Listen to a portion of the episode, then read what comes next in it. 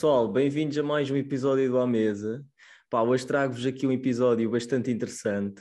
Eu sei que toda a gente curte daquele género de coisas, querido, mudei a casa, uh, revoluções na vida de alguém e assim. Portanto, eu acho que um bocadinho numa, numa certa ótica, numa certa analogia, isto é um bocadinho tipo, querido, não querido, mudei a casa, mas querido, mudei uh, a minha gestão de vida a nível financeiro e por aí fora. Pá, traga então o Rui um, o Rui eu já o conheço há muito tempo, mas eu acho que o Rui tem uma história extremamente interessante e que vocês vão gostar de ouvir e, e tem aqui, acho eu, muito a aprender com ele. Rui, como é que estás? Estás bem? Está tudo bem, está tudo em forma. Está tudo em forma. Real, realmente estás mesmo em forma, puto. Tu pareces aí um, um frango assado com recheio, caralho. Parece um, um pacote de massa, todo maçudo aí. Tu realmente em forma não te falta, caralho no, tu, tu mudaste, quer dizer, tu sempre curtiste ginásio, mas, mas ultimamente tu tens andado fortíssimo, é regrado, não tens? Um, por acaso agora não tenho andado muito regrado, porque eu tenho andado com os problemas mais uh, de ser tão racional, também por causa dos investimentos e, das, da minha, e como eu vejo a minha vida. Yeah. Então antes andava muito mais regrado, tipo alimentação certinha, as minhas macros todas, planificação para tudo. E agora hum, ando a tentar tornar a minha vida um pouco mais emocional. Uh, e para ligar a parte emocional tem que ser um bocado racional, então menos alimentação controlada. Pá, como faço muito 80-20, que é tipo 80% tenho a minha alimentação já com o mesmo pequeno almoço, com, as mesma, com as mesmas meias refeições, e 20% da minha alimentação é o que me apetecer. Então uh, faço os treinos também, mas não tenho uh, treinos planificados, porque é o que funciona para mim agora.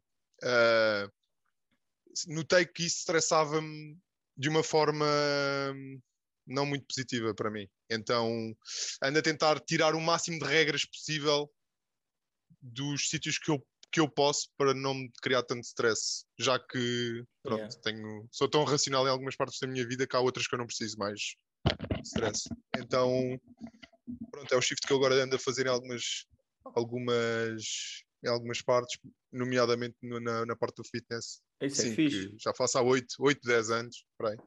Sempre adorei desporto. Mas pronto. Pá, yeah, eu, eu, já te conheço há imenso tempo, né? conheço desde puto. Mas, mas um gajo começou-se a aproximar também quando, quando era maiorzito e eu lembro perfeitamente de. Nós, nós acabámos por, por curiosa, curiosamente estudar na mesma faculdade né? Eu até fui viver para o quarto onde tu vivias antes, e o caraças. E, Essa é uma boa história, por acaso, já nem me e, lembrava disso. E já na altura, tipo, a senhoria estava sempre a falar: ah, não, o Rui, sim, ele vinha para aqui, andava aí sempre com os, com os seus bidões de proteína e tal. E portanto, já na altura, tipo, curtias. Mas lá está. Dona eu, Fátima, é Dona, Dona Fátima. Fátima. Eu acho, eu acho que tu aí eras menos, menos regrado, parecia-me, era mais tipo como, quando, quando te apetecia e o caraças, mas depois eu lembro-me já quando eu fui para Lisboa, eh, para Lisboa e nós fomos uma vez lanchar um, a Carcabelos, eu lembro de tu estares a comer e depois de comer estás tipo a apontar as cenas todas para, com as macros e o caraças. Um, sim, sim, sim, sim. Eu, porque imagina, na faculdade eu estava a aprender o que era, que era o fitness e depois a, a, a, partir a, a, a, partir de um certo momento que tu vais um, um, que tu vais uh, ajustando certas coisas e que tu vais aprendendo, porque tu começas a fazer fitness e depois começas a saber da alimentação e depois dentro da alimentação é tipo um funil, estás a ver? Sim. Uh, e quanto mais coisas tu ajustas da melhor maneira, melhor o teu corpo fica. E quando eu estava em Coimbra, eu nem. pá, nem. eu nem via o que é que eu comia. Tipo, eu não sabia o que, é que era alimentação. Eu apenas treinava e. Também Coimbra é uma cidade que não muito. ajuda, puto. Coimbra é uma cidade que não ajuda. Não, mas ainda bem que tu bebia tocaste nisso. Ainda bem que tu tocaste nisso, porque eu queria mesmo começar por aí. Parece estúpido, mas faz todo o sentido. Porque, puta, eu, lá está, não, é, não quando eu te conheci, mas nessa altura em que nós estudávamos e depois nós, apesar de tu seres um bocadinho mais velho que eu, tivemos ali um tempo em que estudámos uh, juntos, como quem diz, e eu lembro-me de ti nessa altura, como, lá está, como um gajo bué da boémio, curtia bué de sair, curtia bué de beber, um, pá, a meu ver, vivias uma vida de uma forma, se calhar, mais emocional uh, do que depois, muito mais racional. Um, Eu, Completamente. Eu... Ainda, agora, ainda agora tive uma conversa muito interessante com a minha mãe. Desculpa estar a interromper. Não, força. Tive força. uma conversa mesmo interessante com a minha mãe sobre isso. E o porquê de eu, de eu ter agora problemas, nomeadamente pronto, problemas uh, do foro do stress e, Sim. e que afeta a, parte, a minha parte mental, apesar de não parecer às vezes, mas, mas sim, e que anda a tentar solucionar já há um ano e, e pouco. Porque o que é que aconteceu? Eu passei de uma vida totalmente emocional, em que eu não. Uh, day by day, em que eu yeah. não tinha planificações para nada, e tu sabes como é que é Coimbra, eu pelo menos tipo, não. Eu, a maior parte das aulas não ia, eu tinha tempo para tudo, um, em que eu estava sempre com amigos, a minha casa era ao pé da faculdade, estávamos sempre na palhaçada, íamos sair duas vezes por semana, tinha as viagens com os meus amigos, tinha namorada, a minha namorada eh, tive a minha, minha ex-namorada, 10 anos, a Inês, e, e, muitos desses problemas que eu agora uh, ando a tentar solucionar do foro do stress e ansiedade, veio muito de eu ter uma vida completamente emocional para um, não ter namorada, para, um, porque nós acabámos, de ter uma vida em que eu, eu, não viajo com os meus amigos há dois anos e tal, pronto, desde que o Covid uh, uh, começou, de uma vida cheia de responsabilidade, em que eu criei a minha empresa, comecei a ter muito mais, eu acordava a pensar no que é que eu ia investir, no que é que eu ia a, a, a, seguir uma agenda, numa vida muito regrada em relação ao fitness também, mais racional ainda. Yeah. Um, e depois no meu foro de amigos de, de Lisboa, todos eles falavam de investimentos, que ainda me criava mais stress, mais racional, mais. Então o que é que acabou por acontecer? Porque isto, eu a falar com a minha mãe, por acaso a minha mãe agora está a ler um livro que é um, sobre o emocional e o racional. Eu não sei muito bem como é que se chama o livro, mas o livro é muito bom. E, e eu estava-lhe a falar de, de, dos problemas, nomeadamente, que eu agora tenho em conectar com, com miúdas e tudo mais, e então ela estava a dizer que uh, está muito ligado ao racional e ao emocional, porque quando tu ligas o emocional, tu desligas o racional. Yeah. Ok? E quando tu, desli quando tu ligas o racional, tu desligas o emocional. Ok? Andam, Sim, andam todos assim. Os dois andam assim. Então o que é que acaba por acontecer? A tua, uh, tu não consegues conectar com certas coisas à tua volta porque estás sempre com o racional ligado. Ok? E provavelmente, se calhar, os teus problemas de ansiedade, que, tu, que eu sei que tu também tiveste, um, também se calhar adivinham disso. Eu, pelo menos, é, era, é, esse era uma das causas, que era, eu estava sempre com o racional ligado. E quer tu queiras, quer não, o emocional estava sempre desligado. Ok? O que é que é bom? É encontrar um meio termo. E eu Sim. agora ando a aprender a tirar cargas de racional que eu tenho em certas coisas na minha vida e que não preciso de ter. Estou a tentar um, pronto, ligar mais o emocional, o que às Sim. vezes é, é, parece fácil dizer, mas que não é tão fácil quando já tens uma rotina uh, e te preocupas com certas coisas.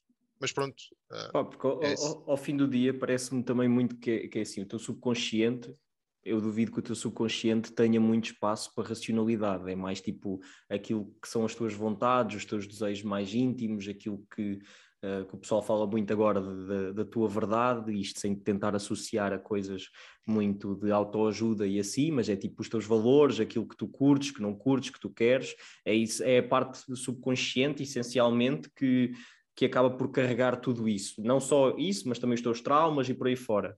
Eu acho que quando tu vives muito nesse, nessa ótica do uh, como é que eu vou otimizar a minha vida, como é que eu vou melhorar os meus investimentos, como é que eu vou uh, crescer financeiramente, crescer enquanto pessoa, crescer seja o que for, tu começas a tentar que o teu consciente domine tudo em ti, tipo, que domine todo o teu subconsciente. E isso provavelmente tipo, causa uma descompensação grande que, pronto, que, que acaba por trazer hum, doença mental e às vezes mesmo doença física, né?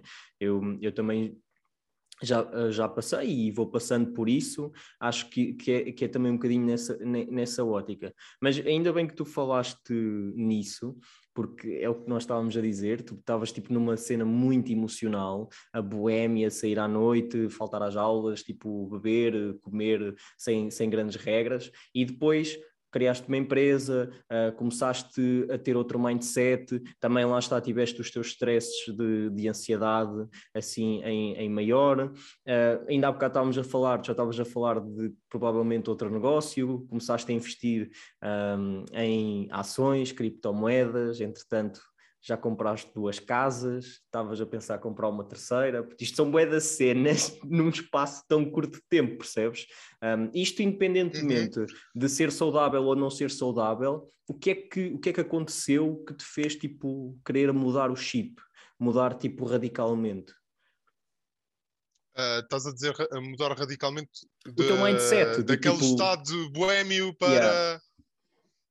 Eu acho que foi muita sociedade que que te impõe isso de tu tentares fazer, pelo menos eh, como eu vejo o mundo, uh, que a sociedade te coloca quase como tu teres que, ou, ou melhor, tu seres bem sucedido é isso, quando na verdade não, não tem nada a ver com isso. Tipo, é. eu posso dizer que há dois meses ou três meses estava pronto, com essas coisas todas que uh, na minha idade uh, não tentando dar bragging, mas é tipo o que a, a maior parte das pessoas gostava uh, uh, e vê como bem sucedido, mas na verdade, e que supostamente bem sucedido é eu estou feliz, mas na verdade estava miseravelmente mal em termos uh, mentais. o que quer dizer que há muitas coisas associadas a isso que não são necessariamente verdade. E o que eu. Um, isto porquê? Isto respondendo à tua pergunta, eu acho que não está um, que o porquê de eu ter mudado completamente uh, esse estado boêmio para um estado mais de um, investimento, porque eu vi, via muito que a sociedade via isso como bem sucedido. Uh, e então, pronto, eu tentei fazer o máximo que conseguia com o ambiente que tinha e com o que eu sabia. Uh, pronto, e agora estou, estou a cambiar um bocadinho o chip, para o que eu acho que é o bem-sucedido, que é ser feliz e não é tanto a ir atrás do dinheiro, apesar do dinheiro ter uma direta influência sobre isso. Claro, é? claro porque claro. se tu tiveres dinheiro, consegues. Um, e se conseguires delegar várias coisas, consegues ter uh, tempo livre e com o tempo livre consegues um, e não ter o stress das contas para pagar e tudo mais. E isso vai trazer outros benefícios, tam tam também a saúde mental, também na saúde mental.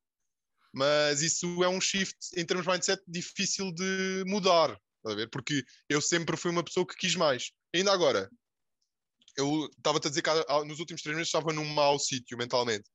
E mudei o meu chip para do tipo, ok, não quero mais. Não, vou aproveitar aquilo que tenho agora, a empresa que tenho, um, as empresas que tenho, pronto, a, a, os meus investimentos e tudo mais, Uh, e, uh, aliás, até liquidei parte do, do, das ações que tinha, porque era uma coisa que me criava stress, e então eu estava a tentar criar, reduzir o que eu achava que na minha vida me estava a criar stress, que era, nomeadamente, eu querer mais, me criava stress, a parte das ações, tipo, muito volátil, e principalmente os investimentos que eu tinha, um, e o estar constantemente uh, no meu subconsciente a querer mais, a querer mais, e, e nunca estava satisfeito com nada. Então o que é que eu fiz? Ok, vamos reduzir um, vamos limpar as coisas que eu tenho aqui e vamos um, e vamos reduzir o stress. Só que eu já estou outra vez na bolha, estás a ver? Eu mal fico bem mentalmente, eu é quase como uh, fosse uma coisa intrínseca a mim, eu, eu voltar onde estava antes. Como eu estava-te a dizer agora, já vou criar uma empresa, já estou a criar outra empresa, já estou à procura de outro espaço. Eu mal sinta que o meu corpo está a voltar ao normal, eu parece que tenho a necessidade de voltar àquilo que era. Pronto, é, yeah. é como o, o, o, nosso cérebro funciona, né? Nós já estamos tão habituados àqueles, um, àqueles um, circuitos que mal a gente volta àquele, àquele, àquele circuito outra vez, né? Um, mas pronto. Não, mas é, é, um, é, uma cena, é uma cena repetitiva lixada. Eu, eu, dou, eu, dou, eu dou muito eu, eu noto muito isso, sei lá. Um, quando, quando, por exemplo, se eu tiver, se eu tiver num sítio fixo, parado, há muito tempo, eu tenho muita vontade de sair. Eu, lá está, como, como eu vivi fora, tu também estiveste fora, fizeste Erasmus, etc. Eu, eu fiz Erasmus e vivi uns tempos fora, fui para a China, que, pronto, que é uma realidade bastante diferente, uh, e estar lá tanto tempo sozinho. Uh, por um lado, queimou-me um bocado o sistema, por outro, deu-me algo que depois eu, é dificilmente eu consigo retirar uh, de estar cá ou de estar noutro sítio qualquer. Então eu tenho sempre aquela cena de, de querer sair do país, de querer fugir. E depois, um gajo quer, quer isto porque sente que as respostas estão lá fora de alguma maneira. E então um gajo vai lá para fora, ainda agora tipo fui duas semanas uh, para a Itália, por exemplo, e fiz uma coisa completamente diferente, andar de carrinha por, por vários sítios de Itália, por, pelo país, um, a dormir numa carrinha, a tomar banho com chuva e com neve, tipo, completamente distinto. E eu estava lá e estava bem, mas eu, eu, tinha a certeza que, mais uma vez, e isto eu já sabia antes de ir, mas um gajo vai lá sempre só para confirmar, que aquilo que eu procuro não está aqui, tipo, não está fora, não está noutro país, não está em lado nenhum, tipo, é uma cena que eu tenho que encontrar em mim mesmo e tenho que, tipo, chegar a um, um equilíbrio, tipo, tenho que chegar a um acordo comigo próprio. Tipo, é um bocadinho como o meu consciente e o meu subconsciente têm que se entender e eu tenho que, tipo, entrar aqui num equilíbrio que faça sentido, porque senão, lá está, eu acho eu... que é encontrar o, estado, o estado de conforto para o teu emocional e racional, estás a ver? Sim, prova Porque o que é que acontece é quando, tu tens, quando tu estás estagnado? É isso, uh, quando tu estás, como tu disseste, viajas muito, não é? Eh, estavas uh, a viajar para a China, estavas a via... já viajaste uma série de países e depois tu sente, e depois em que tu conheces imensa gente nova, uh, o estímulo emocional é muito grande, não é? Tu não, yeah. não, tipo, tu não sabes o que é que vais fazer logo à tarde, não tens nada schedule, não é racional nada. Ora podes estar aqui, ora podes estar a beber uma cerveja no pub, ora podes estar a conhecer um australiano, ora podes estar a conhecer um. E isso traz-te a parte emocional. O que é que acontece quando tu estás, um, quando tu estás no teu emprego uh, com um schedule, com um horário, com no mesmo sítio? É muito racional.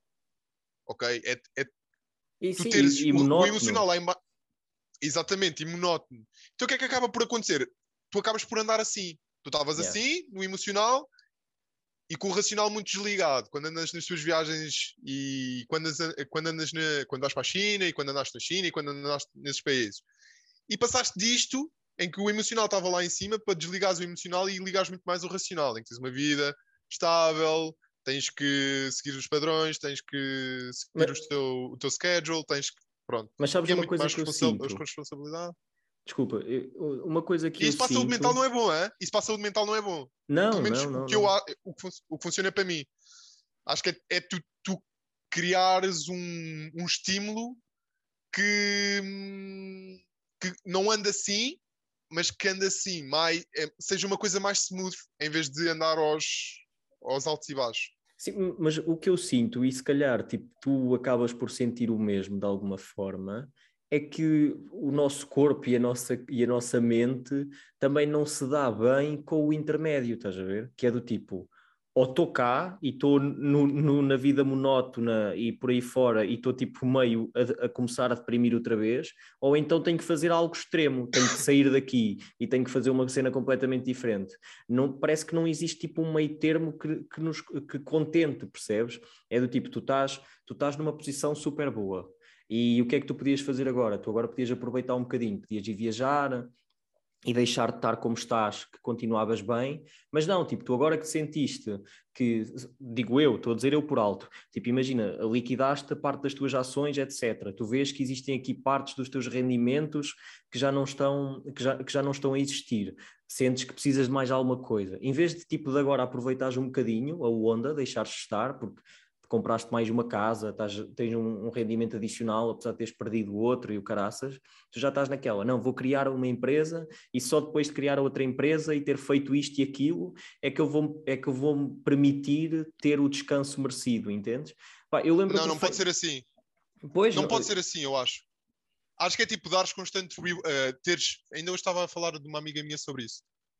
Uh, uh, o, qual é que é a, a importância de tu colocares um, um objeto físico ou um, um, não é um objeto físico, é um objetivo, uh, uma visão, uh, quer seja ela uma viagem, um carro, uma casa que tu queiras comprar, uh, quando tu estás a, quando te metes num projeto novo, ok? Ok, eu vou meter neste projeto porquê?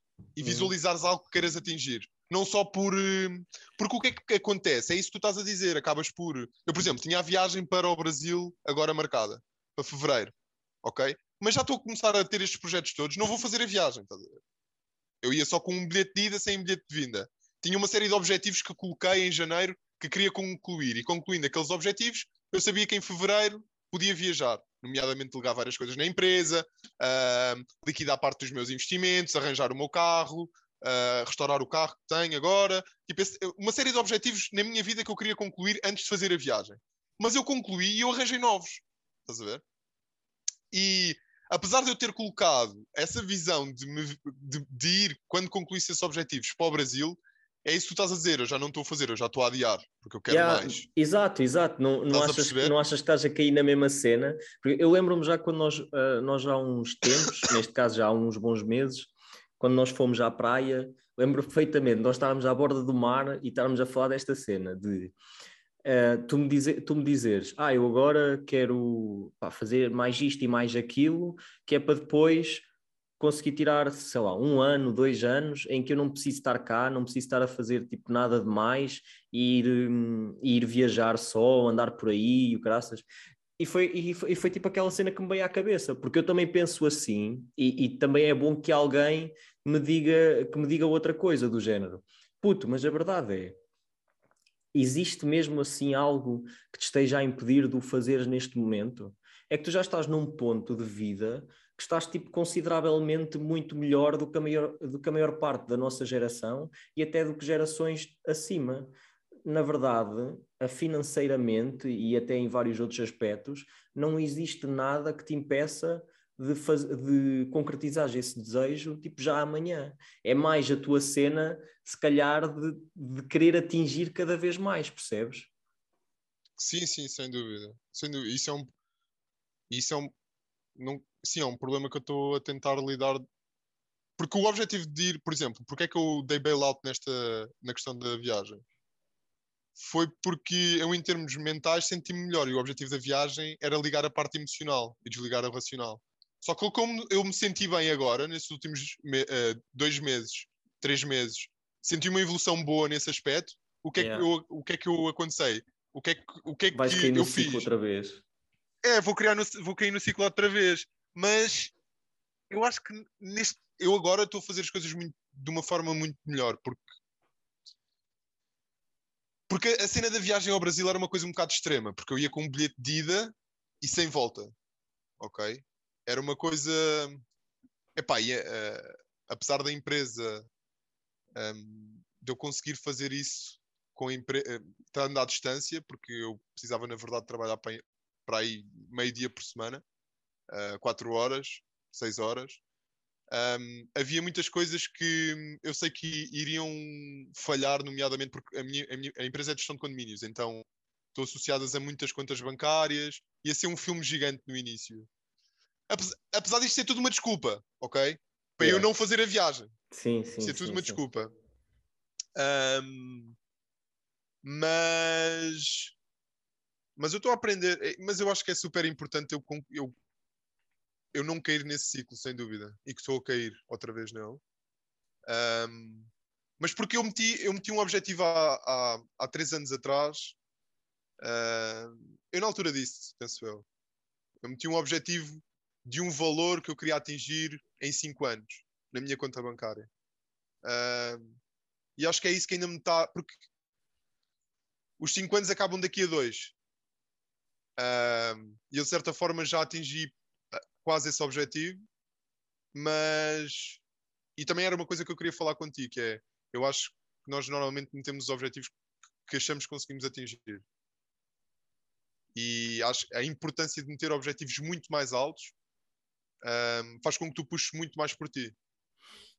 Que eu sinto eu que andei Diz tão desleixado. Não, andei tão desleixado porque imagina, eu meti um objetivo que ok, a minha mãe riu-se quando eu disse isto, ok? Não, tu não, nunca na vida vais atingir. A questão é, eu na minha cabeça tinha um plano para o atingir e o, o, o plano era, para mim, era completamente execuível. Então o que é que acabou por acontecer? Eu, nestes últimos três anos houve muito relaxo em muita fase porque eu sabia que eu ia atingir. Um, e a importância de tu fazeres um 10 vezes esses objetivos iniciais, porque não há relaxo, ok? Eu, eu apesar de criar opinião... mais stress, yeah. apesar, apesar de, de eu ir contra tudo aquilo que eu, que eu disse até agora, que o objetivo é do, o objetivo fundamental é que eu quero neste momento é relaxar e não estar tão preocupado com essa parte racional. Mas isto porque muitas das pessoas que estão nos a ouvir querem atingir esse, esse uh, um objetivo e pronto, não, e... Mas, mas ao mesmo tempo. Nós, nós também, temos que, também temos que ser realistas. Por muito que toda a gente que nos está a ouvir ponha um, um bom valor para, para atingir na conta bancária daqui a cinco anos, puta, a realidade é que muitas dessas pessoas, ou a maioria dessas pessoas, não vai atingir, percebes? Porque não só. Mas não vai atingir porquê? Não vai atingir, não vai atingir porque não estão dispostas a fazer. Não, há, não muitas estão, não muitas é isso. Muitas é, é, logo isso, porque não estão dispostos um, a fazer. É, é, eu ainda não foi o último episódio, mas foi tipo o penúltimo episódio, o primeiro deste ano que eu lancei, foi muito sobre isso, sobre os objetivos uh, que nós colocamos para tipo aqueles objetivos de novo ano. Um, muitas vezes, muitas pessoas colocam objetivos tipo demasiado irrealistas na sua vida e, e mandam tipo para o ar, sem, com, sem consequência nenhuma, do tipo, ah, eu este ano vou fazer 100 mil euros em sei lá, em Bitcoin, uma cena qualquer, vou comprar duas casas, o que seja. Só que isso inconscientemente, se depois tu não tiveres a capacidade de hum, lutar por eles, de cumprir a tua estratégia e, e de efetivamente os atingir, isso pode acabar por ser mais. Hum, eh, pode acabar por ferir é? mais. É? Sim, cria-te claro, frustração e acaba pode-te acabar por ferir mais do que aquilo que é benéfico, porque há muito pessoal que efetivamente não os vai atingir, e às vezes até podes não os atingir, não por tua culpa, mas por, por questões de contexto, sei lá, tipo, tu podes criar uma empresa e achas que tu e que tudo está alinhado para que essa empresa corra bem e ela vai à falência e tu ficas lixado e desmotivas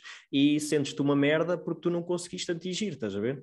Um, tu não só Mas tens... acho que é muito, muito, muito, eu acho, desculpa estar a interromper, eu acho que Força. muito muito do pessoal que não consegue atingir os objetivos a que se propõe é porque não tem, primeiro, uma boa planificação de como é que vão atingir esses objetivos. E hum, isto foi uma coisa que calhar, a minha mãe ensinou-me isto e, e eu, eu acho que é a, chave do porquê de eu, de eu ter atingido tantas coisas uh, em tão pouco tempo. Que é hum, planificação short-term planification. Tipo, eu, eu, eu, eu deito-me à noite, eu tenho um bloco de notas, até posso ir buscar. Eu vou buscar para te mostrar, peraí. Força. Ah, não tenho aqui, não tenho aqui, peraí. É, tipo, é um bloco de notas que uh, do, do tamanho de, da parte de trás do meu telefone, e eu uhum. todos os dias à noite que me deito, ok? Eu defino uh, três coisas, três a cinco coisas que tenho que eu acho que são importantes para atingir o meu objetivo maior, ok? E podem ser coisas pequenas. Porque normalmente tu para atingir um objetivo grande é um, é um, é um conjunto de 100 coisas pequenas que vão, vão fazer com que tu atinjas um objetivo grande. Estás a ver? Então eu defini três coisas para o objetivo grande e só aí a partir desse, dessa de ter eh, completado esse, esses três objetivos é que três, cinco objetivos é que sigo para, minha, para, para ver os e-mails, estar com clientes. Eu não atendo nenhum, eu não atendo nenhum telefone até atingir esses objetivos, ok? Pronto. Um, e até te posso mostrar, espera aí, eu vou-te eu vou mostrar. Eu acho que até tenho aqui o livro, na verdade. Não, mas, mas e tu, e tu preenches, preenchias todos os dias? Tu conseguias ter tipo. Todos os dias, eu posso mostrar, espera aí, eu, eu vou buscar. Ok, pronto. Imagina aí, este aqui foi o que eu fiz para esta semana.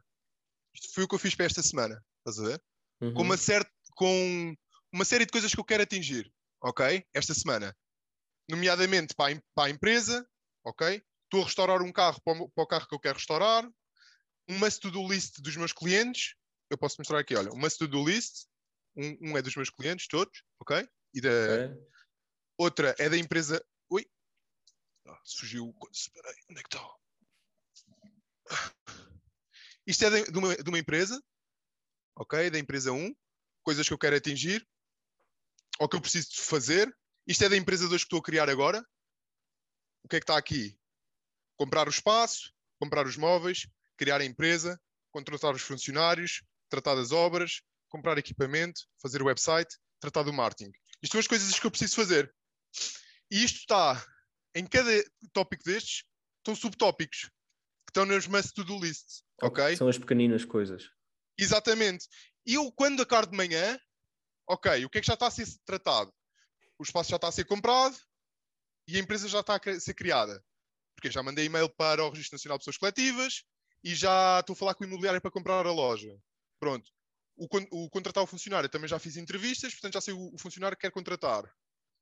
Um, e pronto, isto aqui é uma to-do list. Tu conseguis ver aqui os primeiros dois pontos são ligar e ver escritórios, ligar ao NPC e marcar. E NPC é o Registro Nacional de Pessoas Coletivas. Yeah. Um, pronto, e subtópicos, percebes? E eu acho que muito de, do porquê das pessoas não atingirem aquilo que se propõe é porque é por não conseguirem fazer uma, uma, uma planificação. Eu, e segui-la, uh, puto. Eu acho que grande parte é seguir pois. a planificação, estás a ver? Porque eu também, eu, por exemplo, eu acho eu comecei este podcast muito na ótica da otimização e trouxe uhum. grandes hábitos para o pessoal, para quem quisesse seguir, poder seguir e eu estava, foi numa altura em que eu estava a acordar às seis da manhã, estava a ler uma hora por, por dia, exercitar uma hora por dia, meditar, não era uma hora por dia, mas meditava, uh, trabalhava, fazia o podcast, escrevia para o gastropiso, criava conteúdo, etc. Estudava para investimentos, o que fosse, tipo, fazia uma quantidade de cenas eu mantenho isso, não mantenho, puta. A maior parte das cenas eu não faço, já não faço regrado como nessa altura, por falta de motivação, porque não era para mim, porque exercia demasiada pressão em mim, porque não fazia sentido de alguma forma, pá, por uma data de razões nem, nem sempre as pessoas vão conseguir manter isso. Às vezes é por, fra é por fraqueza uh, interna, motivação interna, é um facto. Outras vezes é porque simplesmente não faz sentido estar a, a insistir numa coisa que, que não é para elas. E eu acho que é ainda mais importante nem todos conseguimos, meu. seja por falta de talento, seja por falta de sorte, muitas vezes é sorte, imagina, por muito que eu me dedique a este podcast e o faça todas as semanas e traga os convidados mais incríveis que eu traga, eventualmente ele cresce, mas há uns que crescem 10 vezes num ano, há outros que crescem duas vezes, percebes? Uh, nem sempre está okay, então, mas... tá, tá, tá, tipo relativo ao conteúdo. Hum, mas eu acho que é muito também de, um, de tu fazeres uh, como eu tenho para criar uma empresa e como é que eu tenho para a minha empresa e o que é que eu tenho que um, uh, ah, o que é que eu tenho que melhorar no carro que anda a reconstruir e tudo mais, é tu fazeres a mesma coisa para o teu podcast, ok? Como é que eu posso melhorar o marketing? Uh, como é que eu posso trazer melhores convidados? Como é que eu posso. Porque depois isso vai, vai desenvolver novos tópicos. Ok, melhorar o marketing. Em que marketing é que eu posso desenvolver? Marketing digital. Quanto é que eu posso gastar? Ok, 200 euros por mês. Uh, como é que eu arranjo esses 200 euros por mês? E isso é tudo subtópicos, percebes? Sim, sim eu percebo, isso, eu percebo imagina, o que estás a dizer, não, puto. Uh, mas... é, é, é, uma coisa gigante, mas tu tens que querer, percebes? E a motivação ah, vem de tu que também gostares daquilo que tu estás a fazer, percebes? Claro, claro, claro. Porque é muito isso, porque tu não vais ver isso durante 3, 3 4, 5, um ano, percebes? O, o que eu te queria dizer é. 3, 4, 5 meses, um ano. Eu posso fazer tudo isso.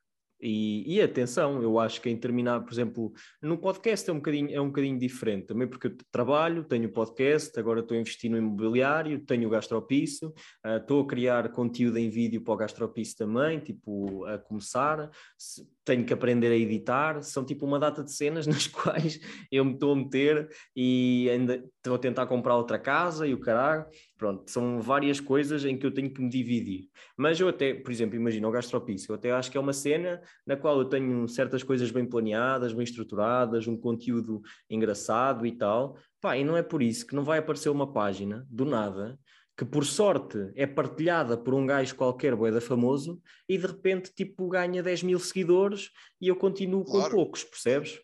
Uh, mas há... claro que a sorte está tá sempre na variável, percebes? Sim, é... mas tu estás numa, mas tu estás a trabalhar, mas a, a, a, a, variável sorte também se trabalha. Porque tu estás a fazer alguma coisa também e é podes ser a pessoa premiada com essa sorte, percebes? Sim, também é verdade. Tipo, quanto mais conteúdo, por exemplo, tu lançares, também mais oportunidades tu tens de criar uma cena viral. É óbvio. Claro. Mas olha, mas antes, se calhar, antes de, de, entrarmos mais nestas discussões filosóficas e assim, eu acho que também deixaste. Eu conheço uh, mais ou menos os teus negócios, etc. Se conheço o teu percurso, já nos conhecemos há muito tempo, mas claramente o pessoal está extremamente interessado em perceber o que é que tu fazes e também como é que tu o fizeste, como é que, onde, como é que chegaste onde chegaste, por onde é que começaste. Um, na parte dos investimentos financeiros, sem dúvida. Pronto, a parte de criar a nem toda a gente tem motivação para isso, nem toda a gente quer isso, uh, mas iremos falar sobre isso também. Agora, sem dúvida que uma coisa que se ouve muito hoje em dia, e já se tem ouvido há alguns tempos, investimento uh, na bolsa, investimento em criptomoedas, agora NFTs, metaverso e por aí fora, e o investimento imobiliário também é uma coisa que, que já soube falar há décadas e, costuma, e continua a ser um investimento uh, bastante seguro, digamos assim. Como é que tu, como é que tu começaste? O, que é que te, para além daquilo que te fez começar, por onde é que foi e tipo qual é que foi mais ou menos a tua estratégia para começar? Eu, como, é, como é que eu comecei? Eu comecei uh, no décimo ano. No décimo ano a investir na bolsa. Ok. Chateei tanto os meus pais, já andava a chateá-los desde o sétimo ano, que queria meter o meu dinheiro todo na bolsa, queria meter o meu dinheiro todo na bolsa, os meus pais nunca me deixaram. E entretanto apareceu uma plataforma que se chamava Go Bullying. Acho que ainda existe, penso eu. Do... Ah, nunca ouvi falar. Era um banco carregosa, era um banco Uh, pronto, e, e, veio essa plataforma, na altura apareceu, e eu comecei a investir, era chaval, e na altura comecei a fazer muito dinheiro, um, comecei a fazer muito dinheiro. Para mim era muito dinheiro, não é? Que eu investi o dinheiro claro. pronto, que, me tinham, que me tinham dado nos anos e que tinha guardado e que às vezes trabalhava no verão. E, mas só investia em coisas portuguesas, ok? E tinhas uma estratégia? BCP, não, sem estratégia nenhuma. E fazia day trading. Eu era horrível. Pronto, aí é, é sorte, puto. Aí se fizeste claro, bem dinheiro é sorte. É sorte, sorte, sorte. Não, eu fiz dinheiro, mas perdi-o todo. Eu estou-te a, ah. dizer, a dizer como é que começou. Okay. como é que começou. Eu cheguei à faculdade. Eu cheguei à faculdade, primeiro ano de faculdade, eu considerava, porque a bolsa só tinha ido para cima, não tinha sido ido para cima, mas eu tinha conseguido fazer swing trades que tinham sido favoráveis, nomeadamente com o BCP, uma série de coisas. E depois, quando eu, no primeiro ano de faculdade, uh, eu perdi um terço do meu dinheiro. Ok? Um, uh, eu, tudo aquilo que tinha ganho em 3, 4 anos, perdi aquilo tudo. Não perdi, perdi os ganhos todos. Uh, foi de tal forma que me chateei, porque chateei-me com a bolsa e tirei o dinheiro todo e depois foi na altura que também começou a criptomoeda, que eu comecei a investir pá, em 2018, porque já jogava, eu jogava videojogos, então eu tinha um, o meu acesso a esse, a esse tipo de, de, de investimentos uh, é muito mais. É muito, quando tu estás no mundo do gaming, essas coisas são presenteadas uh, muito quando é muito novo ainda. Então em 2018 coloquei o meu dinheiro, esse dinheiro todo em criptomoeda, fiz muito dinheiro, porque eu não meti em Bitcoin, eu meti em altcoins yeah. na altura e apanhei o crash de 2019, 2018, início de 2018. Início okay. de 2018, pois eu também. Pronto, então o que é que aconteceu? Eu tirei o meu dinheiro da bolsa, o resto do dinheiro que eu tinha, meti o dinheiro na, nas altcoins. Um mês era considerado o campeão, porque tinha outra vez quadriplicado, quantiplicado o meu dinheiro. E yeah. no mês a seguir perdi o dinheiro todo. Mas quando eu digo todo, tipo, aquilo que em 4 ou 5 anos uh, eu tinha metido, estava quase a zero. Pronto. E arrastei mais uns amigos meus comigo e uma confusão. Pronto. Arrastei uns amigos meus comigo porque na altura eu pensava que percebia de alguma coisa de investimentos, mas não percebia nada. Pronto. É, basicamente é isso. Uma pessoa cheia de teorias e pronto.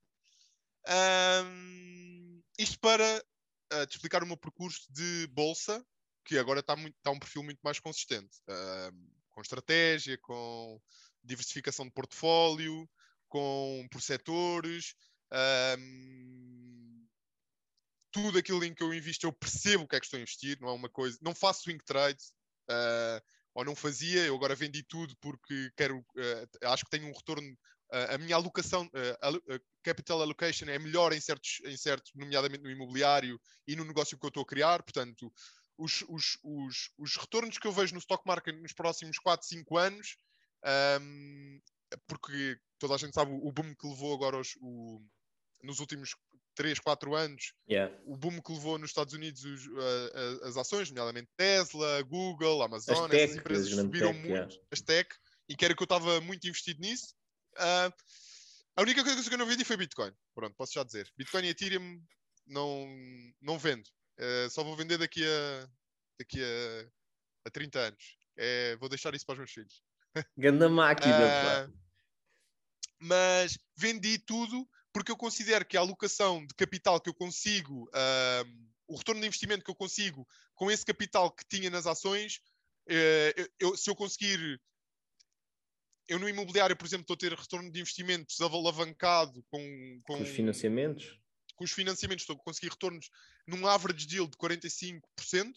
Average, uh, uh, este retorno de investimento que eu estou a falar é, é médio mensal em 5 anos em que eu no primeiro ano consigo 50 e tal por cento, no segundo ano consigo 40 e tal, e assim, por isso o retorno de investimento que eu tenho é, num average deal que eu agora fiz nesta casa que comprei é de 40 e tal por cento, ok? A, a, anual, e que eu nunca na vida vou conseguir, no meu ver, no stock market com esse dinheiro, vou conseguir hum, esses retornos anuais, ok? Porque... Sim, é difícil. Porque tens de estar a é bater é o mercado, a bater bem o mercado consistentemente, pá, e há boia de estudos disso, de que fazer stock picking é, é, é, igualmente útil como dar setas a um macaco e ele estar a, a, escolher as ações por ti. É, exatamente. Não, stock picking é, é, é, é difícil. Mas isto, mas isto para dizer o quê? Um, apesar de eu nos últimos anos me ter...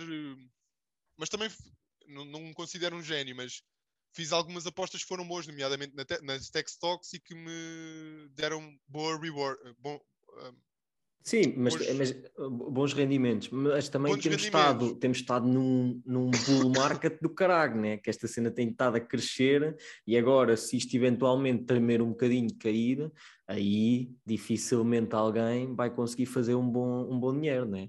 Até mesmo o, o SP500, o índice caiu, tipo a Bitcoin também tem caído, mas tipo nas bolsas as coisas têm ficado um bocadinho, têm ficado um bocadinho vermelhas, agora subiu um bocadinho, mas já ninguém sabe o que é que vai acontecer para o próximo ano. No início do ano disseram que o SP500 ia continuar a ter um, uma rentabilidade média de 10% ou qualquer coisa assim, agora já toda a gente está ali meio tremida, será que vai ter, será que não vai ter, como é que é? Pá, porque entretanto se vier um... Nós já não temos um, um bull market, que é um mercado de recessão, há anos, meu, tipo, pai, que há mais de 10 anos. Um bear, um bear market. Um sim, bear, sim, desculpa, sim, um bear, bear. Sim, um bear market já não temos para aí há, há mais de 10 anos, se não estou sim, sim, Não, há, sensivelmente isso. Sensivelmente os bancos centrais e as reservas federais deram cancel dos bear markets, imprimindo dinheiro com fartura, não é? Mas a questão é que é se tu, eu não sei se tu já viste o chart em que eles dividem os retornos do S&P 500 pelo M2 supply, ok?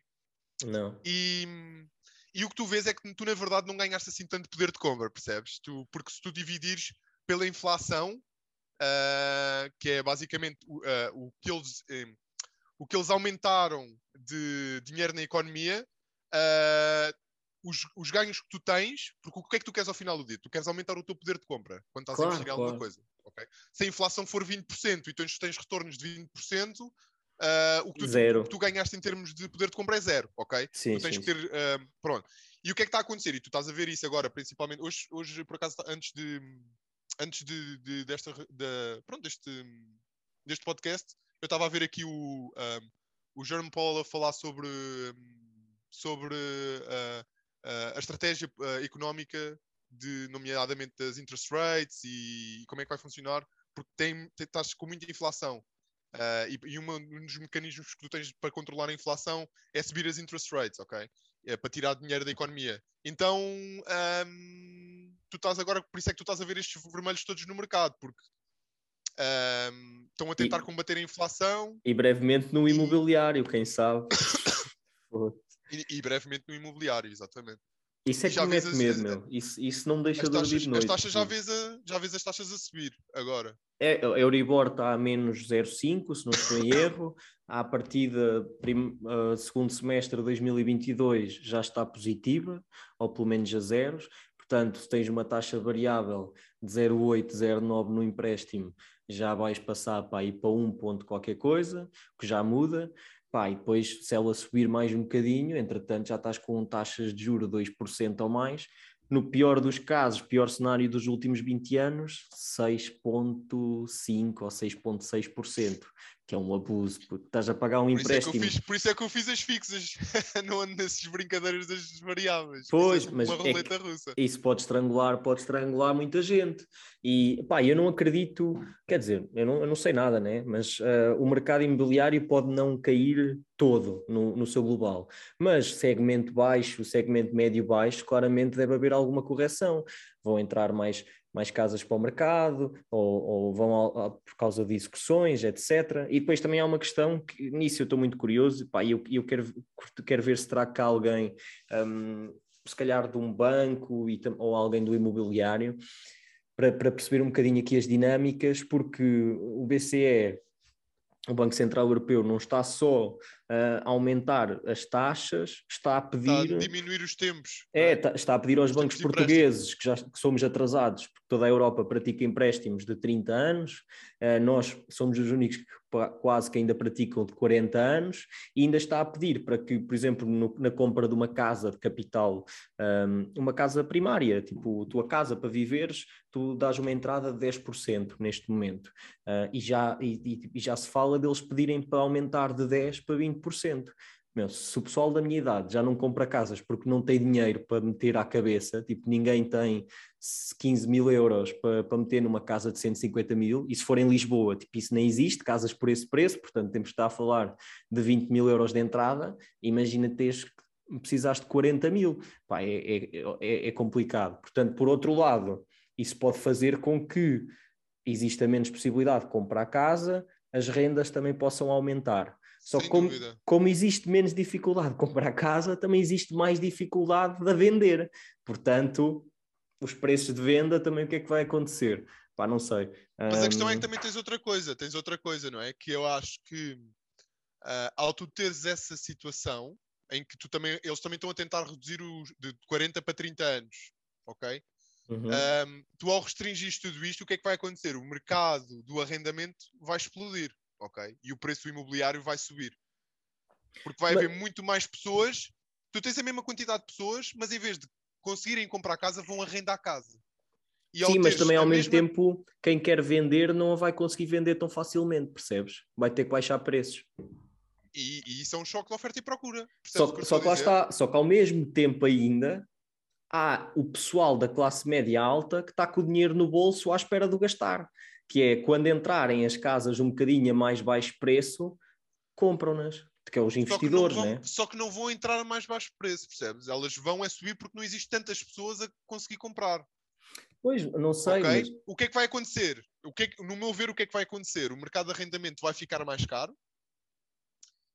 Pelo mercado do arrendamento ficar mais caro, porque existem mais pessoas em vez de querer comprar, de alugar, vai fazer com que os imóveis subam de valor. Ok? Mas ao Os mesmo tempo também vai haver, eh, desculpa, também vão haver mais pessoas a não conseguir pagar a casa, com as taxas de juros a subir, percebes? Se elas subirem mesmo, por isso é que eu acho que aqui os bancos têm que ter tipo, têm que ter mesmo uma mão fria e inteligente, que é de não fazer a merda, que é literalmente a merda, que aconteceu em 2008, né? Em que é tudo à grande. Até havia tipo no, acho que não sei se era no Big Shorts, onde é que era, tinhas tipo hum, documentado o pessoal que havia tipo prostitutas nos Estados Unidos que compravam cinco casas, não tinham dinheiro para pagar uma. Tipo, é tudo à grande. E depois cortam tudo de uma vez, claro que há uma crise financeira do caraças, não é? E tipo, e que o imobiliário vai todo para o charco. Se de repente subirem as taxas de juro duas ou três vezes, também não podem esperar milagres, não é? Mas eu continuo a achar que, que, por- eh, embora não havendo tantos compradores para as casas, e esses compradores eh, cambiarem, porque eles não, não comprando vão alugar, ok? E havendo mais procura na parte do arrendamento, eh, o- eu, no meu ver, também depende da quantidade de pessoas que nós estamos aqui a falar e da, da quantidade de E depende pessoas dos- que estão na dos classe média e sítios. baixa. E depende E dos dos sítios. sítios, exatamente. porque Porque, é há- microambi- isso é muito microeconomia também, né? Claro, São- claro, São microambientes. Cada, cada real estate uh, ambiente é um ambiente. Portanto, cada mercado imobiliário de, de uma específica zona ahm, não se consegue quase multiplicar, não se consegue quase hum, pegar naquilo e, e fazer é muito específico daquela zona. Sim, sim, sim. é? Eu, por exemplo, eu ainda agora, lá está, estou a comprar no Porto, centro do Porto, na Baixa, é um mercado completamente diferente se estivermos a falar do mercado residencial do Porto, ou sítios periféricos como ah, Gondomar, Balongo, etc., não tem nada a ver, não, não existe comparação. E eu agora Claro, andava à claro. procura para comprar em Gaia. Lá está, em Gaia pode ter mais esse problema de haver mais casas a vir para o mercado, etc. Só que ao mesmo tempo, depois tens, tens notícias a, cair no mercado de um grupo de brasileiros que acabou de, de apresentar um projeto de 700 milhões para, para gastar em Gaia no novo Silicon Valley português e tu ficas a pensar, isto vai fazer com que as casas deixam ou ainda vai aumentar mais o preço do mercado, que já está tipo ridículo. Pá, não sei. Hum, Lá está, acho que só, só mesmo esperando para ver, existe, existe aqui muita especulação, mas, mas lá está.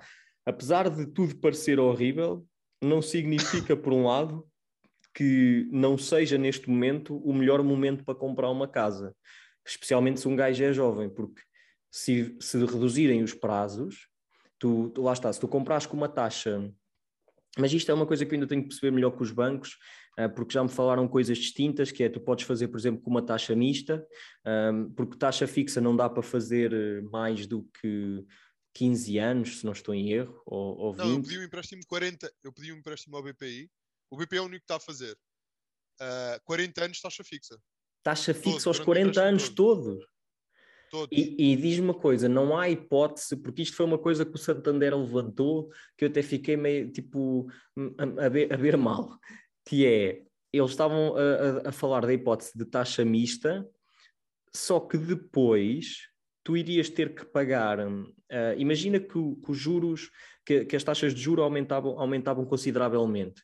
Chegava ali a um ponto em que tu não estavas a pagar, ah, a amortizar casa, estavas só a pagar juros, ou seja, a tua dívida, em vez de diminuir, acabava por aumentar.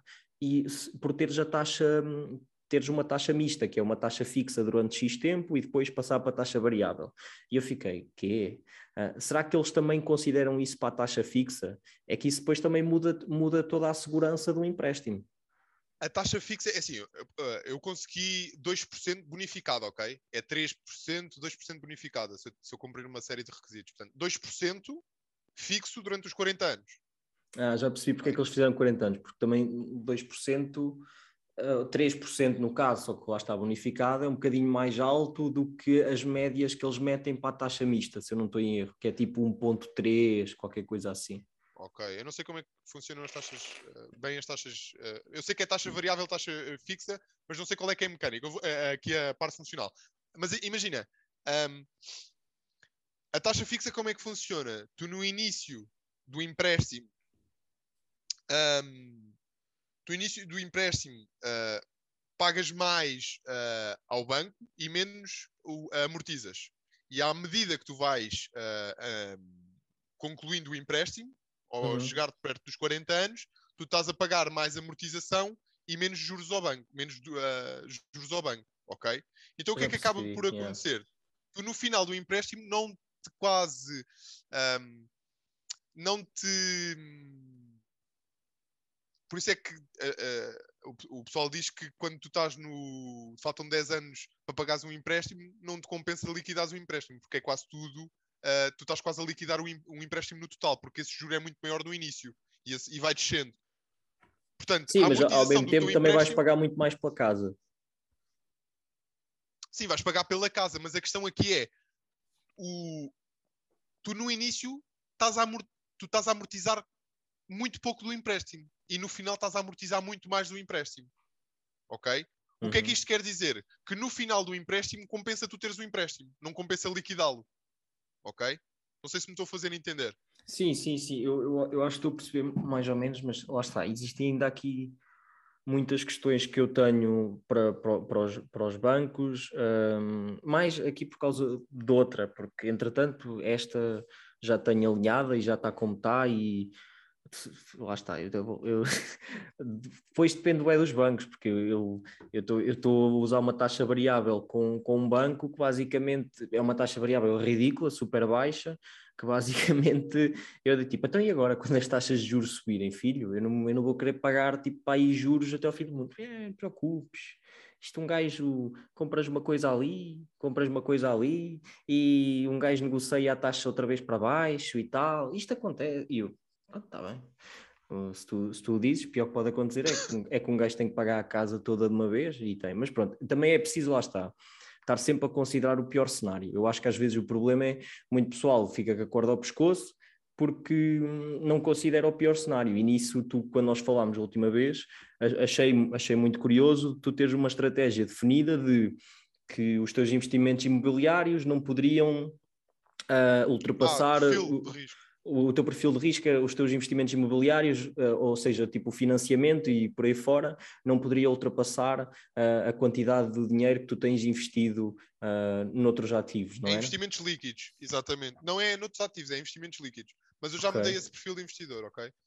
Revise. Imagina, se tu tiveres ações Uh, investimentos líquidos, isto é o quê? Uhum. Não estamos a falar de uma casa que é, é um bocadinho mais. Sim, sim, sim, sim. Estamos a falar de ações, Bitcoin, etc. Coisas que dá para transformar em dinheiro em segundos em dinheiro ou em minutos. agora, ok? Pronto, o financiamento. Uh, um, a alavancagem que eu, quero, que eu me sentia confortável no imobiliário uh, em ter tinha que ser igual ou inferior uh, a esse, à quantidade de, uh, de investimento, de investimento uh, em ativos líquidos, ok? Ok. Um, e... Mas eu já me dei esse, esse perfil de investidor. Acho que um, o imobiliário tu consegues um, consegues estar um pouco mais alavancado sem ter que ser esse, esse perfil de risco. Ok. okay, Acho que consegues ter duas, duas ou três vezes o teu, o teu, um, os teus investimentos líquidos. Sim, e depois. Meu ver, no e, meu perfil. Depois lá está. Há, há Isto muitas dizendo manhas... o quê? Se tu tiveres 100 mil euros, se tiveres 100 mil euros investidos nas ações e cripto e uh, teres 300 mil euros de dívida ao banco em crédito imobiliário. Ok, sim, estou a perceber, estou a perceber. Se não... Porque lá está, se, tu, se pelo menos é, é como tudo Uh, tu estás a ver que fica lixado, tu estavas a pagar 300 euros por mês de um crédito e começas a pagar 600. É, é, é, lixado, é o dobro, mas lá está, se tu tiveres 100 mil euros para amortizar, tipo logo ali, da tua dívida é 200 mil e tens ali 100 mil euros para meter, já muda, já muda totalmente a figura, né? Um... Claro, claro, mas eu acho que, mas eu acho que isso aí, eh, eu como eh, tenho a taxa fixa, eu sei o que, Sim, eu tu, sei o que é que posso contar. Tu no caso, tu no caso sabes, sabes o que é que podes contar, Pá, e por isso é que acho que o mais importante neste momento nisso é, é, é analisar bem eh, as propostas dos, dos bancos a, níveis de, a nível de crédito. Mas porquê é que eu estava a dizer que talvez ainda possa ser a melhor altura para comprar? Lá está. No meu entendimento de leigo na matéria, Uh, não, não, sou, não sou um grande investidor imobiliário e também quem, quem disser que sabe o que é que vai acontecer no mercado está a mentir, porque nunca ninguém sabe, é sempre uma surpresa. Mesmo aqueles que estão perto de acertar nunca acertam totalmente. Mas se os prazos diminuírem, se o capital inicial aumentar, mesmo que as taxas de juro aumentem um bocado, ou que tu tenhas que fazer uma taxa fixa mais alta do que tu farias uma taxa variável noutra, noutro tempo em que podias ficar com 0,8% de taxa variável, tens que fazer uma taxa fixa de 2%, pode acabar por compensar porque não tens que dar 40 mil euros de entrada em vez de 20 mil e porque os 40 anos são mais diluídos o empréstimo do que os 30, né? Tipo, se tu, Sem dúvida. tu vais, vais fazer as contas e afinal ainda estás a poupar dinheiro com uma taxa de juros superior. Agora a questão e não é... é só isso, porque o teu retorno, o retorno que tu tens, vai ser tudo sobre o capital que tu investiste. Ok? Sim, mas e imagina, eu... todas essas métricas são cortadas a metade quando tu passas o teu, o teu capital investido para o dobro. Se em vez de 10 mil euros tens que investir 20 e a alavancagem for apenas de 20%, o teu retorno nesse negócio vai ser cortado em metade o retorno sim, do investimento. Sim, sim, sim, sim, sim, é verdade, é verdade, porque tens que fazer as contas, é com o capital inicial e com aquilo, com aquilo que tu dás de entrada e depois com custos fixos, rendimentos fixos e custos variáveis, né? como é óbvio. Exatamente. Mas, mas, mas é, assim, é, assim que tu tens que fazer contas, porque é totalmente diferente se tu pagares 220 mil paus de uma casa e depois ela está de 700 euros por mês. O rendimento não tem nada a ver com que se tu deres 20 mil euros pela mesma casa e ela te der 700, 700 euros por mês. Porque ela, Claro. claro. que tens que pagar empréstimo, mas ao fim do dia tu depois fazes as contas e compensa. Um, pá, claro, e porque, porque tu tens no... aí as três variáveis, não é? Tu tens a variável da amortização, tens a variável da, da valorização e tens o cash flow. Portanto, tens estas três variáveis, não é? Sim, se arrendares, se arrendares é isso. Claro, porque, porque, porque, lá está, neste tipo de investimento imobiliário faz sentido fazer desta forma e da, e da maneira como estão as coisas. Uh, agora, pode mudar totalmente os financiamentos e, já, e, e deixa de fazer sentido, mas se tu queres comprar e remodelar uma casa e vendê-la passado dois meses, faz sentido comprá-la pronto que é menos impostos de empréstimos, é menos valores que tu pagas, é meter ali dinheiro e depois, passado dois meses, ir buscar mais 30 mil euros e comprar por empresa, porque ao comprares por empresa nem sequer pagas um, o, IMT, um, é logo dinheiro que tu poupas também. Se fores financiar para, para arrendamento, já não compensa fazer por empresa, porque empresa eu acho que o máximo que dão é leasing, e um leasing são tipo máximo 15 anos, 10, 15 anos, qualquer coisa assim. É, Pronto, já vais pagar uma, vais pagar uma, percenta, uma prestação de mil euros para uma casa que te vai dar 700. Pronto, não, claro, não, claro, não, faz sentido, estás a perder dinheiro todos os meses, não é? Portanto, Mas sabes qual é que eu acho que é o problema? Eu acho que o problema do pessoal que não vê uh, que não vê a potencialidade do imobiliário e por isso é que, sei lá, os gurus ou as pessoas que, que eu vejo que são bem sucedidas, não só em Portugal e fora de Portugal, pá, eu diria que 70, 80% é de imobiliário, percebes? E eu acho que muitas das pessoas não investem em imobiliário porque não percebem os números. É, não percebem os números e veem muito em termos de cash flow e não tanto de património. E é, e é o medo, porque... pá. E também é o medo. É o medo e, mas, e, mas medo... e depois, e depois é, é, é, a questão da facilidade. Porque, imagina, por exemplo, para nós, da nossa idade e o caraças, não é qualquer pessoa que pode investir. Para já porque nem toda a gente pensa como nós, que é eu comprei primeiro uma casa para investimento do que uma casa para eu viver, estás a ver? Eu, tipo, eu posso estar claro. a viver debaixo de uma ponte, eu quero é ter ali uma casa a dar-me dinheiro. Eu estou a viver em casa dos meus pais, eu neste claro. tenho, e estou a viver em casa dos meus pais, portanto, é uma coisa, é um sacrifício que eu estou a fazer agora e que muitas pessoas não estão dispostas a fazer isso, não é? Uh, mas quando eu, quando, eu, quando eu comecei assim, uh, Estou a falar de outro tipo também de sacrifício. O house hacking também é, é, uma forma de iniciar, em que tu compras uma casa, alugas um dos quartos e o, que estás a alugar o quarto estás a viver à borla. E eu sei muitas pessoas que não, eu sei muitas pessoas que não estão dispostas a fazer isso, não é? E é esses sacrifícios que eu sei que no longo prazo vão compensar.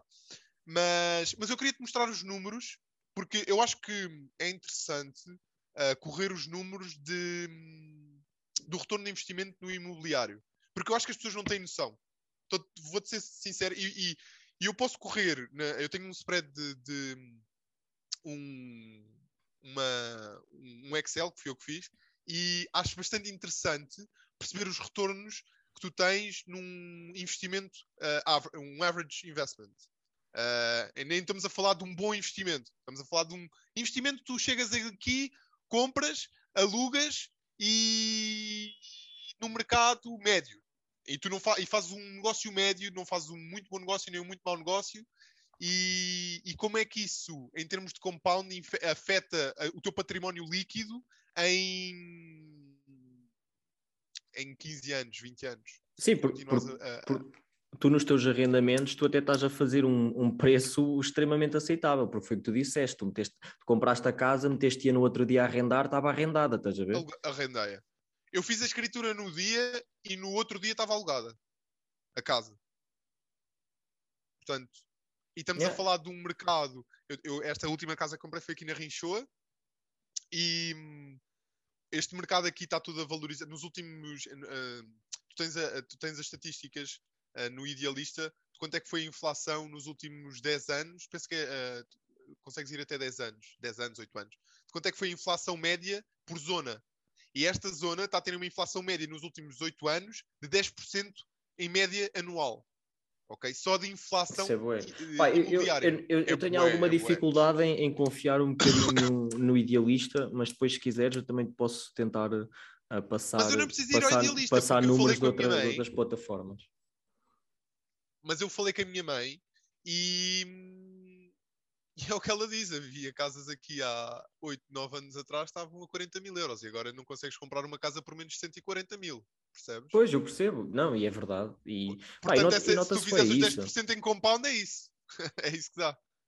Sim, mas, mas, mas ah, nem só para investimento, tipo, imagina, se tu fores comprar uma casa para ti, por exemplo, eu neste momento estou viver no Porto, eu pago 500 paus de, de arrendamento, mas, eu- mas atenção, eu pago 500 paus de uma forma ridícula, porque eu apanhei um negócio totalmente distinto. Eu estou numa casa, tipo, quase nova, ah, tenho garagem, ah, é, é um T1.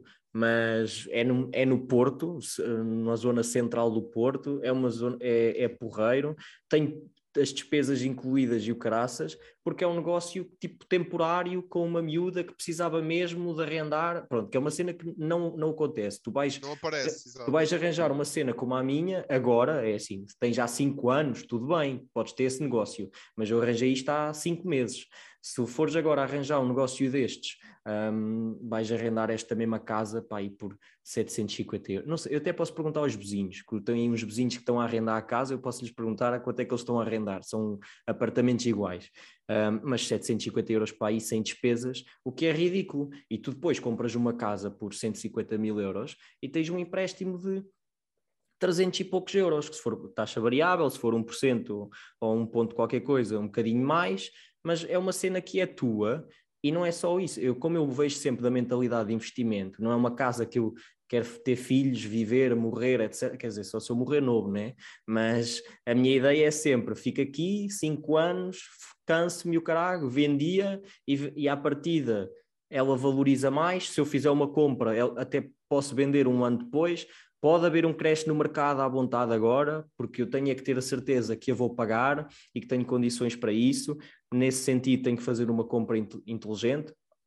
Há sempre azares, um gajo pode ficar doente, tem que sair do Porto, fica com uma casa pendurada, pá, é chato, mas arrendas a casa, também há sempre pessoal a precisar de casa, consegues arrendá-la de uma, de uma forma que não percas dinheiro, que até faças dinheiro, isso é sempre uma ideia que eu tenho, é que tipo, comprar uma casa para mim, quero ir viver para o Brasil três meses, pá, meto a arrendar três meses, seja em Airbnb, seja no que for, a Airbnb é mais complexo, é preciso uh, licenças de alojamento e tal, mas pronto, e daqui a 10 anos vou, eh, vou vendê-la, tive, uma, tive a, a usar uma casa tipo por 350 euros por mês, bem mais barato do que eu ia pagar por arrendamento, e depois vendia e ainda fiz 10 mil euros de lucro, ou não fiz lucro nenhum, mas não interessa, tipo, Não, mas também não fizeste, perdi mas dinheiro. olha, se tu vires, imagina que, tu, que, que essa casa valorizou 3 a 4% uh, anualmente e que tu, desses 5 anos, amortizaste parte do empréstimo, porque esses 350 euros que tu estás a pagar, apesar de ser muito juro e pouca amortização no início, ser Sim. mais juro que tu estás a pagar ao banco e menos amortização, o que, é que tu- o que é que vai acontecer? Tu estás a amortizar na mesma o empréstimo, ok? Então o que é que acaba por acontecer? O imóvel que tu estás a comprar está a ir está a ir está a valorizar o dinheiro que tu o custo de oportunidade de não ser de não estares a alugar a casa é estares a poupar 150 euros por mês. Portanto isso é cash flow que está a entrar no, no custo de oportunidade. Ok? Yeah. não sei se estás a perceber bem. Sim, ok? Pronto. E que esses 150 euros tu não estás a gastar em alugar e a casa é tua tu estás a investir 150 noutra não. E- muito mais, puto, muito mais, porque eu, eu agora estou a arrendar por 500, porque é este negócio minado, porque se fosse tipo numa situação normal, eu não arrendava isto por menos de 600, 650 euros, estás a ver? Claro, claro, claro. Pronto. E o que é que está a acontecer? E não é só isso. Estás a amortizar, não é? E, e a casa está a valorizar. Quando tu a venderes, tu já amortizaste parte do empréstimo. Então tu, tu- o que tu vais a receber na venda é a amortização mais o que valorizou. Percebes? E é aí que entra. hum, epá, é aí que entram os valores interessantes. Eu adorava mostrar-te o Mas mostra, mas, mas, mas podes mostrar. Achas que consigo par- partilhar a tela? Podes, olha, tenta lá, tens aí no, botão, no botãozinho verde, compartilhar a tela, vê lá se consegues. Este negócio especificamente, que é um negócio médio, não estamos a falar de um bom negócio. Isto tu consegues este, este tipo de negócio, tu consegues Se fores ver cinco casas, uma consegues este tipo de negócio, ok? Ao pé da Uhum. estação, sempre alugada. ahm, ao pé da estação, tipo 7 minutos a pé da estação. E neste negócio médio, eu tenho um retorno. Eu estava-te a falar de 40%, mas não é de 40%. É 35%, ok? E porque isto depois aqui damos o retorno. O retorno. ah, isto dá-te ahm, anual. Isto é o retorno anual. E isto é a média do retorno anual dos últimos 5 anos, ok? Bem, eu não, eu não é tô- tudo eu não percebo muito bem como é que tu fazes, como é que tu fazes esses cálculos, puto. Porque imagina, Ah, como é que tu fazes estes cálculos? porque ok, ima- eu, eu, eu fiz contas para a minha casa e a minha casa dá uma Ok, margem vamos de fazer para a lucro tua casa. Vamos fazer para a tua casa. Isso eu acho interessante. Isto. Qual é que é o valor da tua casa? a 217.500. 200 e 17.500. Ok. Vamos analisar o teu, o teu investimento, ok? Qual é que foi o imposto de selo e escritura? Ah, vai ser mais ou, menos, mais ou menos à volta disso, 10 mil. É? Ok. Pois é, eu fiz para, para 220 mil, deve ser muito igual. Obras que tens que fazer na casa. Agora nada, Ah, mas, mas brevemente. Mas já, põe aí, dois, deixa estar aí 2.500 euros, deixa estar. Ok. Ah, capitais iniciais, só meteste os 10%? Não, não, porque é investimento, vai ser eh, 40. Vai dar para aí 40. eh, Vai dar, já deu, 46 mil euros para aí. Ok, então é para aí meteste 20%? É 20%. Ok. Mas porquê que, porquê que tu não compraste como própria permanente? E Estou- davam-te os 10%? Porque estou a tentar comprar outra como própria permanente. Ok, mas imagina, tu podes fazer, compras uma com própria permanente e depois mudas para secundária e pedes outra vez um empréstimo com própria permanente. Foi o que eu fiz na primeira, fiz com própria permanente, ah, mas apesar da primeira ser uma coisa diferente. Pois, mas, mas, podes a fazer ce- isso. mas a cena é que tu na primeira não fizeste financiamento.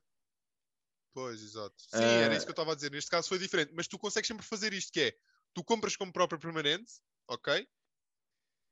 E pedes 10%, depois mudas para secundária e compras a, a- a seguir como própria permanente, porque agora estou a tentar, estou a Na, tentar ver- na ao crédito. verdade, na verdade, o banco até, até me ia fazer os 10% e eu é, eu é que lhe disse para fazer o 20%. Ahm, aí aí pode, ter, pode ter sido ingenuidade minha, mas, mas, mas também porque não queria ter uma prestação muito alta, queria ter mais cash flow mensal. Ahm, não, não, não, não fui ver mais sobre se podia comprar duas. Pá, porque depois também estava a contar comprar as duas mais ou menos ao mesmo tempo. Isto é que entretanto atrasou, percebes? Um, e aí ia ser muito mais complexo se eu tivesse a comprar duas com uma habitação própria ao Ok, mesmo mas tempo. diz-me só uma coisa. Vamos fazer assim, isto é um bom exercício. Eu vou fazer os números do teu retorno ah, do investimento se tu tiveres, ah, se tu meteres 10% e se tu meteres 20%. Ok, Return on Investment, ROI, no, no final, ok? ok, ok. Vamos fazer, então tu metes 43.500, não é? Os 20%. É um bocado mais, que isso. É um Mais- bocado mais que isso porque a avaliação 5 mil mais deve ser 46 mil, pai. Põe Ok. por aí 46 mil. ah, Não, mas aqui- deixa estar assim, não interessa, também não, não faz muita diferença. ok. é Também não, mais... não, não- Exato. Pronto.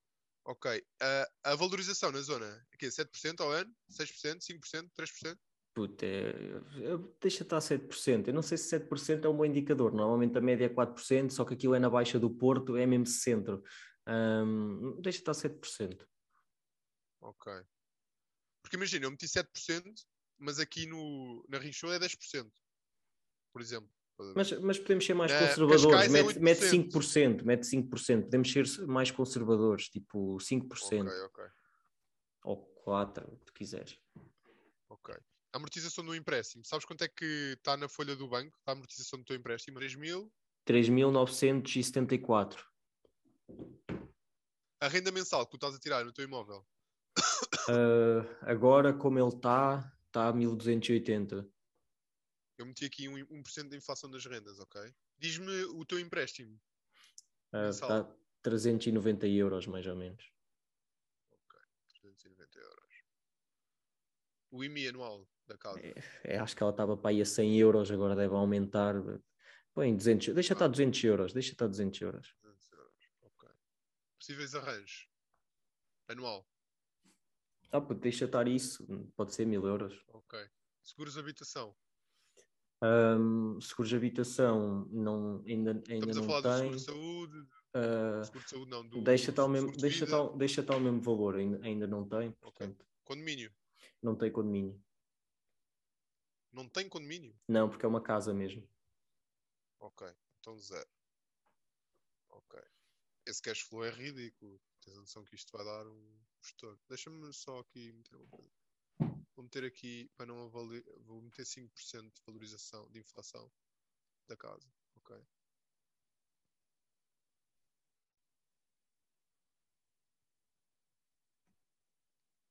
Em que tu tens esse crescimento anual. Principalmente com a inflação que tu tens agora.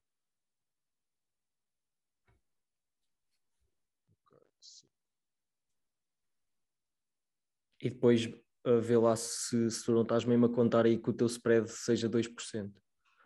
Não, Enquanto... não, não. O spread não é 2%. Não, isto aqui é uma fórmula que eu tenho para ele acumular isto com isto, percebes? Ok, ele, por exemplo, aqui está 3, estás a ver? 3, ele acumula certo, certo, certo, mais já a variação, percebes? Pronto, o que é que isto dá? Ah, pois. Isto dá-te um ROI médio de 20%. Por causa do investimento Ok. inicial. por causa do investimento inicial. Tens a noção que se tu tivesses partido este investimento inicial em 2, tinhas 40% É, mais ou menos. de retorno. Ridículo. Ridículo. O compound disso, se tu investes 20 mil euros em 20 anos e tu tiveres, mesmo que seja 20%, tens quase um milhão de euros em 20 anos. Eu não- estou a perceber é como é que vai, vai fazer esse compound no, no caso de, O ser compound casa. porquê? Porque tu a partir do. do Porque tu não imagina, estás a partir do- reinvestir. não é isso. Esse, esse ROI vai diminuindo porque tu vais amortizando cada vez mais o capital. Uhum. E o que é que o pessoal faz? Ao sétimo, oitavo ano, se tu quiseres continuar alavancado, o que é que tu fazes? Tu vendes a casa e ao venderes a casa compras duas, Sim, certo. ok? Para continuares com o mesmo ROI dos primeiros 5 anos, porque esse ROI vai diminuindo over time. Percebes? Percebes, percebes sim, a- sim, sim, sim, a cena? Mas imagina que esses 20 mil euros, em 20 anos, tu tens os 40%. Bro, 16 milhões de euros. E o pessoal não percebe. Isto são coisas que. E é eu- aqui que entra o eu próprio, eu imobiliário. próprio, eu próprio estou com bem dificuldade em perceber esses números. Ahm, Como é que eu queres que eu te explique estes números? Então, o que é que é este retorno do investimento? Ok? Tu tiveste um investimento inicial total de 56 mil euros. Ok? Nomeadamente foi o quê? Foi a entrada, os 20%. Ok? a escritura e o, A os, im- escritura, os as obras, impostos. os impostos, e isso é o, teu o o que tu precisaste para comprar a casa. Mas todos os retornos que tu vais ter é tu, tu meteste a alugar a casa, tu tens o cash flow, e com esse cash flow tu, tu tens o cash flow e tens a amortização do empréstimo. E ainda tens a valorização, e estamos aqui a meter 5%, mas imagina, há microambientes que a valorização imobiliária é 7, 8, como disse aqui na Rinchoa, está a 10%. ok? Sim, e tipo, Ah. tu aqui no- na Baixa do Porto tens anos que até mete nojo, puto. Então, tipo, pelo preço, pelo preço dessa casa, tu tens lá T0 já à venda. Pronto, e o que é que te acontece aqui no compound? O compound, aqui, se tu vires, isto é o compound, que é cash flow mais amortização do empréstimo e mais valorização da casa. E isto é património. Que é Uhum. as pessoas não veem, as pessoas só veem o cash flow, tu só vês isto. Aqui, os 9 mil euros que tu fazes no ano 5. Ok? Yeah. A questão é, puto, tu tens um património que está a apreciar em valor e está a ser amortizado. E quando tu o venderes, isso tu podes gerar hum, isso para capital, para, para hum, um ativo líquido. Sim. E tu podes pegar Certo. nesse investimento líquido e comprar mais propriedades. Como é que tu consegues este retorno? Porque se tu vês aqui, tipo, o primeiro ano, tu no primeiro ano tem- tens mais retorno, tens 17%. No segundo ano tens 27%. E ainda melhor, posso alavancá-lo com mais financiamento. Exatamente. Depois também depende muito do perfil, do perfil do investidor. Mas tu vês aqui, o primeiro ano, porque é que tu tiveste um menor eh, retorno do investimento no segundo? Porque a escritura foi bué da pesada, foi 10 mil euros e esse custo não te vai entrar no segundo ano. ok? E tu no segundo ano já tens os 27%. E isto vai diminuindo, estás a ver? E vai diminuindo porquê? Porque tu tens a amortização. A amortização está a acontecer. O que quer dizer que o teu. O, o, o retorno que tu tens vai ser sobre o teu património. Ok? Yeah, estou a perceber. E como esse património está a aumentar, porquê? Porque está a ser amortizado, ok? O que é que está a acontecer? O retorno que tu tens do investimento é cada vez menor. Não, não, sei, não sei se queres, se queres uh, tocar aqui mais alguma coisa da parte do imobiliário. Eu, eu, eu queria te perguntar agora não, o, um, um bocado sobre, sobre a é Bitcoin é e assim. Uh, sobre o Bitcoin, o que é que eu sou. Eu acho que isso deixas para outro episódio, porque eu sou maluco por Bitcoin. Podemos falar três horas sobre isto. Não, depois, depois um gajo também fazendo uns cortes aqui e acolá, isso, isso cabe, uh, não te preocupes. Um, pá, eu, eu, queria, eu queria te perguntar, porque lá está, tu também, eu, eu calculo que uma boa parte um, do teu património seja Bitcoin e afins.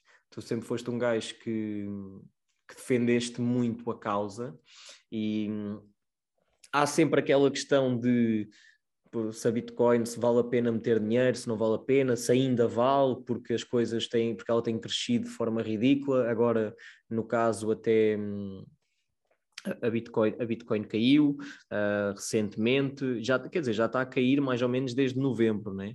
Um, com altos e baixos, mas ela tem caído mais ou menos desde novembro.